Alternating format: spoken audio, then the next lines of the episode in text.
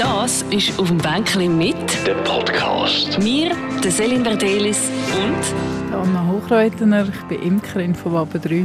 Anna, wo überall auf welchen Dächern von Zürich stehen eure Bienenstöcke? Wir haben im Moment äh, zwölf Standorte mit etwa 120 Völkern.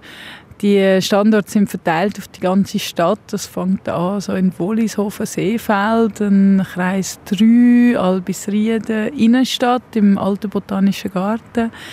Dann Irchel, Bucheckplatz und Neuörliken. Also wirklich überall ein bisschen verteilt. Wenn ich jetzt hier bei Radio 24 im Innenhof raufschaue, sehe ich alles so flache Dächer. Das wäre eigentlich alles da prädestiniert für Bienenstöcke für euch, oder?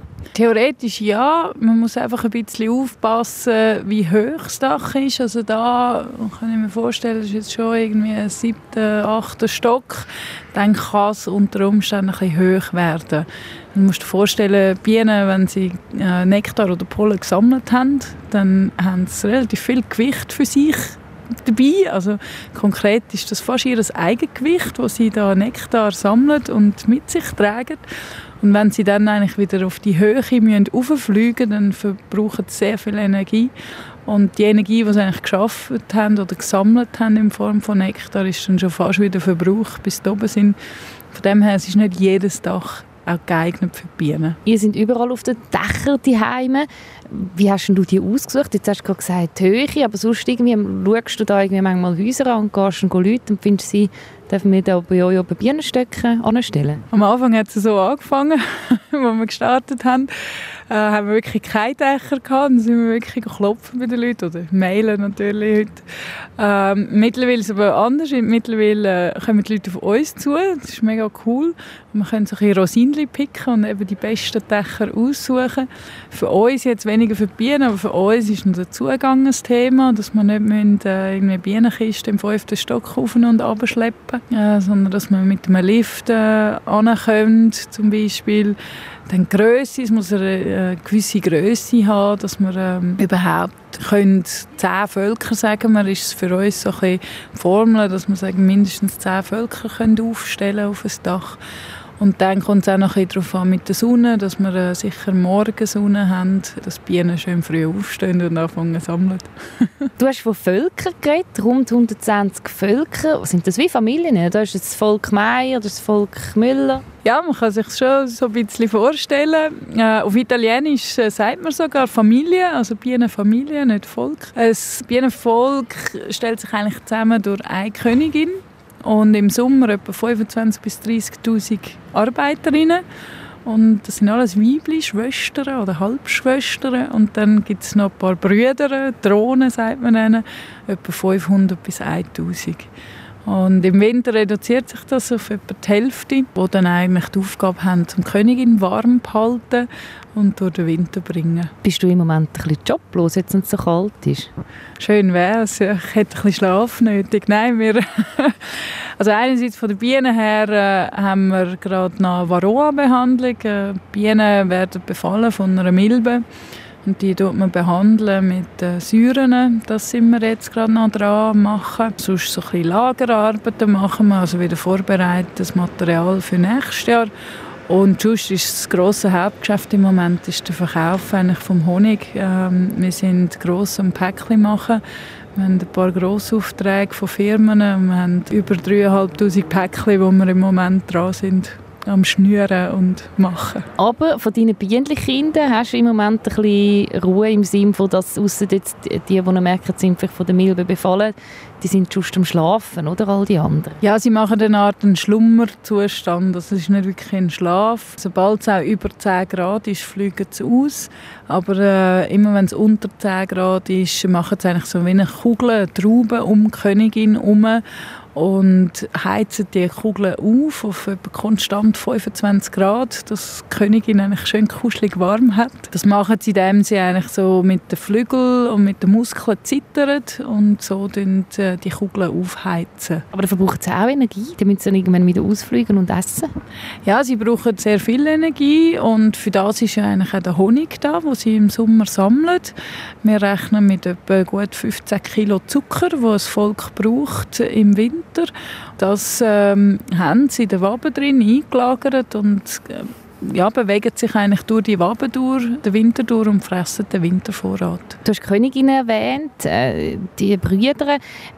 Bienen haben ja auch alle einen Job was gibt es da für verschiedene Funktionen? Also Im Sommer müsst ihr euch vorstellen, dass Bienen etwa sechs Wochen leben, also die Arbeiterinnen. Und in diesen sechs Wochen haben sie zuerst mal drei Wochen, drei, vier Wochen Innendienst, sagen wir dem, wo sie eigentlich alle Arbeiten im Volk drin machen. Also das fängt an mit äh, Putzen. Wenn sie auf die Welt kommen, müssen sie mal ein bisschen putzen. Dann äh, werden sie zu Pflegebienen, äh, Brutpflege und Königinpflege. Sie werden zur Abnehmerbiene. Also wenn die Flugbienen Nektar und Pollen heimbringen, dann nehmen sie das ihnen ab und verarbeiten. Sie werden zu Baubienen, also dass sie Wabenbau machen. Das machen sie aus Wachs, wo sie selber produzieren wo sozusagen aus ihrem Körper rauskommt, rausgeschwitzt wird, sagt man dem. Dann nach etwa drei, vier Wochen mit diesen Arbeiten steigen sie auf auf eine Art äh, und werden Wächterbienen für ein paar Tage. Und die drei Wochen Innendienst, die brauchen dass eigentlich Giftblasen sich kann füllen mit Gift. Also eine Jungbiene, wenn sie auf die Welt kommt, ist grundsätzlich komplett als Biene als solches, bis auf Giftblasen, die ist noch leer. Und wenn man auch gestochen wird von einer jungen Biene, dann tut das eigentlich nicht gross weh. Es sind eigentlich nur die ausgewachsenen Bienen, die dann wirklich Gift haben. Ähm, bei denen kann es dann auch schmerzhaft sein. Und deswegen haben sie wieder drei Wochen Innendienst, dass sich das kann entwickeln kann. Und dann werden sie eigentlich dann zu Flugbienen, ähm, wo sie Nektar und Pollen dann sammeln. Und das ist auch ja, das äh, Anstrengendste vom Job. Und deswegen machen sie das auch am Ende von ihrem Leben. Das ist das Gefährlichste. Sie könnten umkommen, könnten von einem Vogel gefressen werden oder von einem Gewitter überrascht oder so. Also das sind eigentlich dann immer die alten Bienen, die dann fliegen und sammeln. Wie viel Mal bist du selber schon gestochen worden? Wahrscheinlich unzählige Mal. Ja, also ich kann es in Zahlen nicht nennen. Also man wird äh, schon ab und zu gestochen. Jeder Stich, sage ich aber auch, bin ich selber schuld. Also ich störe ja Bienen und sie tun sich eigentlich nur verteidigen.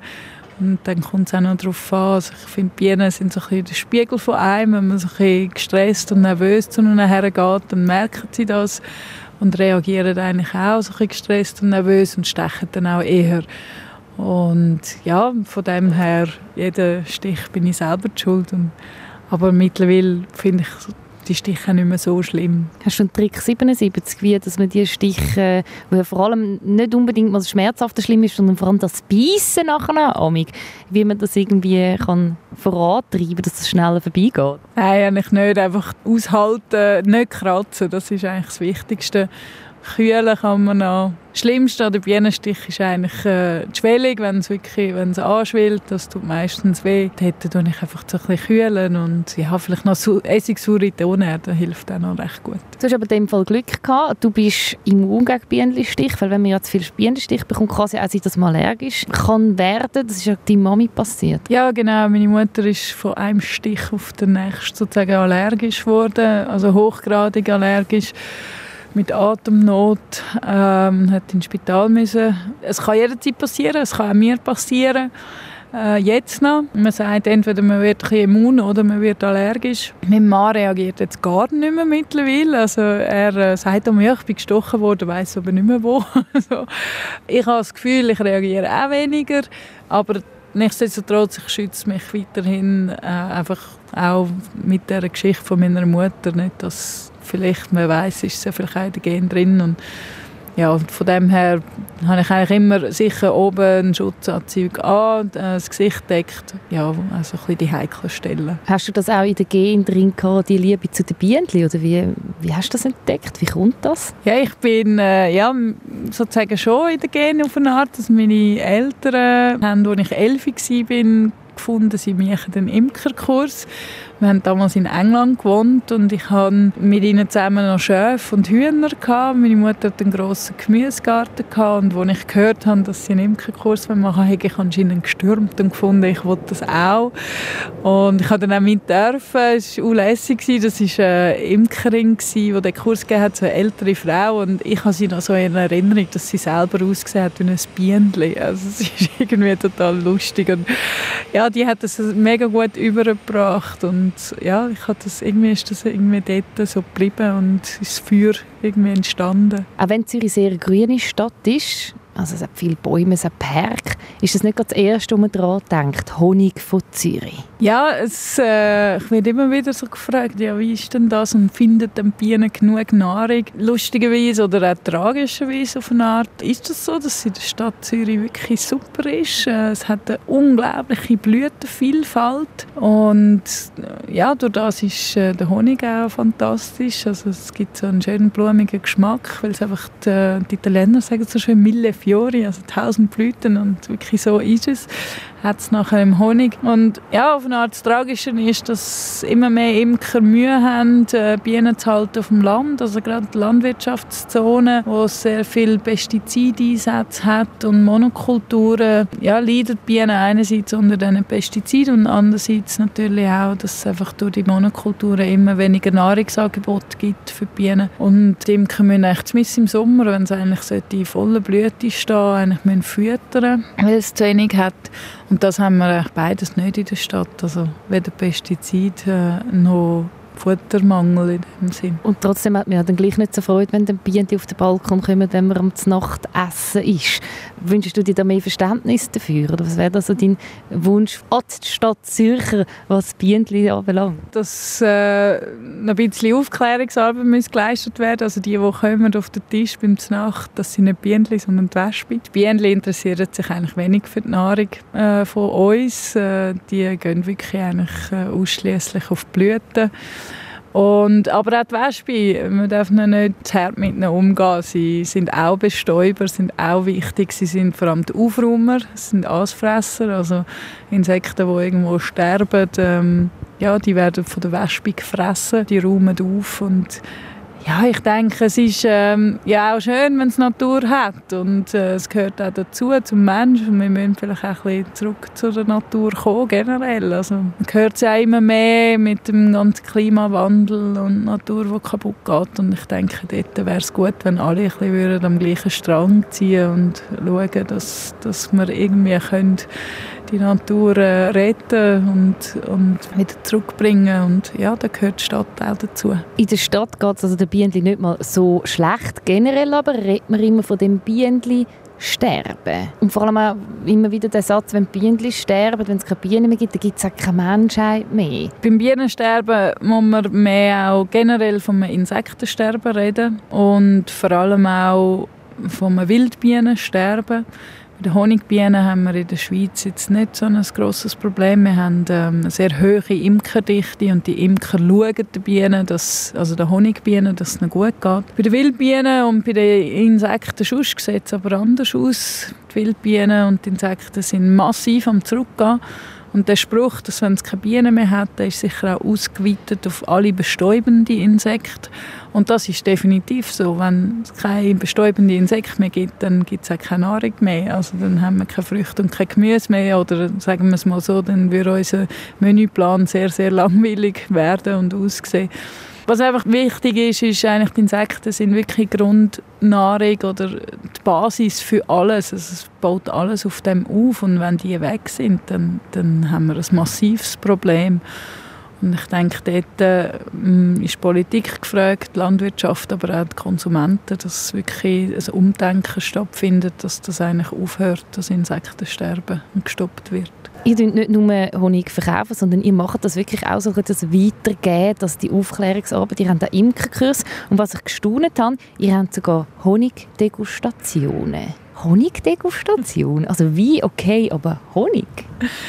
Genau, also Honig sagt man hat über 600 Aromen. Gewisse Leute sagen, das ist mehr als was Wein eigentlich bietet. Und ja, Honig ist ein unglaublich faszinierendes Produkt und Thema und Honig ist nicht gleich Honig. Es ist wirklich so, dass es äh, ein Honiggeschmäcker reicht von einfach unglaublich süß äh, und langweilig bis zu blumig, fruchtig, sauer, salzig sogar. Äh, alles Mögliche. Ähm, ein riesiges Spektrum äh, ja, an allen Geschmäckern, die es irgendwie gibt. Und unsere Honigdegustationen bauen sich ein einerseits auf der, dem sensorischen Teil auf, wo man wirklich Honig degustiert und lernt, äh, ja, wie schmeckt Honig, wie geht man mit dem um, für was kann man es einsetzen und aber auch, ja, wie entsteht Honig und wie verarbeiten Bienen den Honig, wie verarbeiten wir den Honig, eigentlich so ein das ganze Spektrum, genau. Gibt es da auch so ein Honigsdegustationsfachjargon? Gibt es da so Ausdrücke dafür? Ja, das ist jetzt sehr blumig. Du lachst. Ja, es sind eigentlich die gleichen Wörter wie auch sonst bei Wein und Jockey und was man alles kann degustieren kann.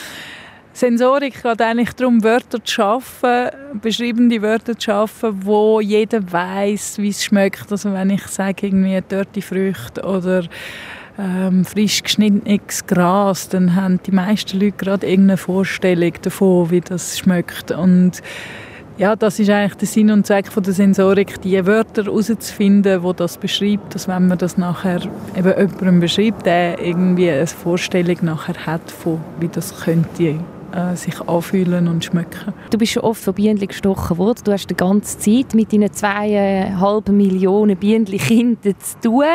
Isst du selber noch Honig? Und wenn ja, in welcher Form? Ich esse sehr wenig Honig, ehrlich gesagt. Aber das hat vor allem damit zu tun, dass ich kein Morgenmensch bin. Also ich esse äh, vielleicht fünfmal im Jahr zum Morgen. so. Ich brauche aber Honig, zum Beispiel Salatsauce und mein Mann hat noch gerne Käse mit Honig. Also es gibt es manchmal auch noch bei uns. So, so. Ähm, wir verkaufen noch einen Essigbalsam aus Honig bei uns im Laden. Und den brauche ich auch sehr viel, den habe ich sehr gerne. Und wir haben letztes Jahr mal ein Honigbier ähm, hergestellt ich persönlich, mir ist es zu süß. Ich habe gerne Herbstbier, aber äh, es ist äh, schon bei vielen Leuten sehr gut angekommen. Ja, man kann eigentlich Honig äh, vielseitig einsetzen. Mein Sohn ist ein Honigtiger, der isst äh, fast täglich Honigbrötchen. Hast du äh, ein Lieblingsbienchen? Ui, das ist eine schwierige Frage.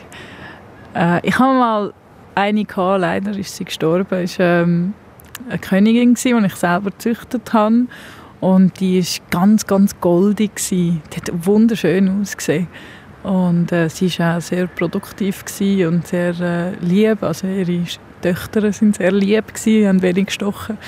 Und ja, das ist so meine Lieblingskönigin hier. Du erkennst die also wirklich auf dem Dach? Ich meine, das ist ja ein Gewusel und Gesumse und, und dann kannst du sagen, ah, mal, das sind jetzt die Töchter von dieser Königin. Also die Königin weißt ja, wo sie ist, aber hast du das so erkannt und weißt du, ah ja, das sind Bienen eben von der Familie Müller und so?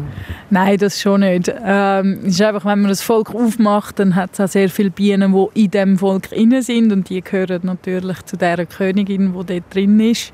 Und äh, wenn die jetzt sehr äh, sanftmütig sind, dann merkt man das schon, ja. Aber wenn die am Fliegen sind, habe ich keine Ahnung, zu wem welche gehören. Wir haben auch ganz am Anfang haben wir so, ja, so ein eine romantische Vorstellung gehabt, dass wir jedem Volk könnte einen Namen geben aber mittlerweile ähm, haben wir auch keinen Namen für die Völker. Also wir äh, führen sozusagen Buch über jedes Volk und wenn wir zu den Völkern hergehen, schauen wir das an, dass wir so ein bisschen auch den Hintergrund in diesem Moment wissen. Und man hat schon so ein bisschen ja, gewisse Völker, wo man vielleicht schon irgendeine Beziehung jetzt in Anführungszeichen hat. Aber es ist sehr, schon eher weit, weiter hergeholt jetzt. Also. Man redet aber mit den Bienen. Ich rede mit ihnen, ja. ähm, ich nenne sie immer meine Mädels. Aber, aber äh, ja es ist mehr, ich weiß gar nicht wieso, ja, ich finde es einfach beruhigend, so ein bisschen mit ihnen zu reden. Das, das ist auf dem Bänkchen mit ein Podcast von der Selin Verdelis. Alle Gespräche auf radio24.ch und allen Podcast-Plattformen.